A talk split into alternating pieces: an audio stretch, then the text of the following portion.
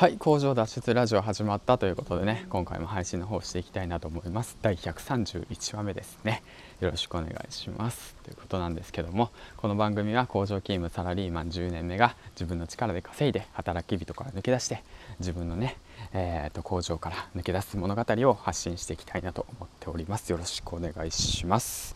で今朝なんですけどねまあさっきなんだけどねうん。あのヒマラヤの日公式えー、コメンテーターのお金大事さんから連絡があって連絡っていうかまあツイッターの方でね報告してくださって「うん銀ちゃんあのー、ランキング100位に以内に入ったよ」って言って言われてですねえ本当に？と思って今確認したら本当に入ってたんですよね。98位。ということでね。あランキング入ったよみたいな感じで。もうとても嬉しくて、えー、とそれもねまあやっぱあれですよね。リスナーの皆さんやコメントしてくださる皆さん。そしてね毎回聞いてくれるリスナーの皆さん。もう一回言ったね、うん、でフォローしてくれる皆さんのおかげかなと思って、まあ、これを励みにねコツコツと配信していきたいなと思います。ということでね本当に嬉しいですね、まあ、コツコツやっていたことがこうやってね少しずつ少しずつ、えーと、実を結んで結果としてね、えー、見える形になるっていうことがねとても自分の励みになりましたしで今後もねもっとそのくずらしく質を高めて、えーとね、より良いことを発信していけたらいいかなと思っておりますので、えー、と最後まで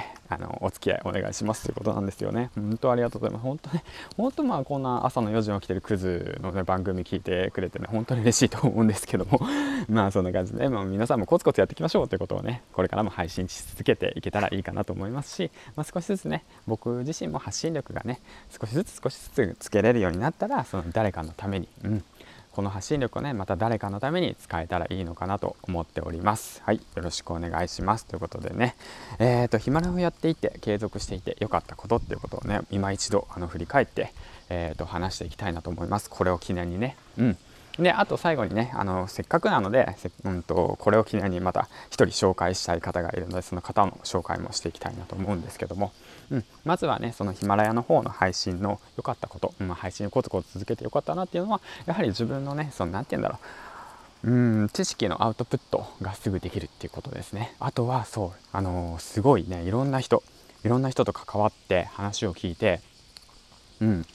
ですごい勉強になるってことですね。すごい方たちいっぱいいますからほんとヒマラヤの中にもね。はっ！って言って思いますからね。はっ！って言って気づきがいっぱいなんですよ。それを学んでそれを吸収してそれをまた自分のフィルターを通してアウトプットするっていうんですよね。うんまあそれがねすごい楽しくて。でだからこうやってコツコツ続けれるのかなとも思ってます。まあまあ行ったところでねできるできないは別としてですよ。別としてでも行ったからにはやっぱやろうっていうその気持ちにもなれるのでこういった音声配信はねとても素敵なものだと思うのでぜひぜひ皆さんやってみてはいかがでしょうかということと同時に、まあ、今回お金大事さんからねコメンテーターなんですけど、まあ、非公式コメンテーターなんですけど、まあ、コメントする能力だとかいろんな人たちのね配信を聞いてしっかりと自分の学びになってそしてコメントをするっていうその行為その行為もすごい素敵なことだなと思ってそれも学びになりました。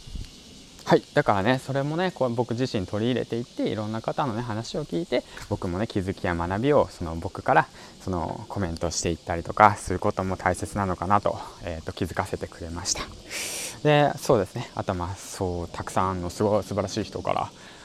ね、あの話を聞いて、まあ、自分の学びに取り入れてって形ですね、まあ、またそんなね硬いことばっか話してみたいな感じないですけどね。まあこの、まあ、ランキングの件に関しては、まあ、一喜一憂せずね、まあ、してるけど、うん、めっちゃ嬉しいからしてるけど、まあ、でもこうコツコツやるってことの大切さを学ばせてもらいましたということでね。で最後に、あのー、一人の方を紹介していきたいんですけども最近ですね、まあ、今朝ですねえー、っと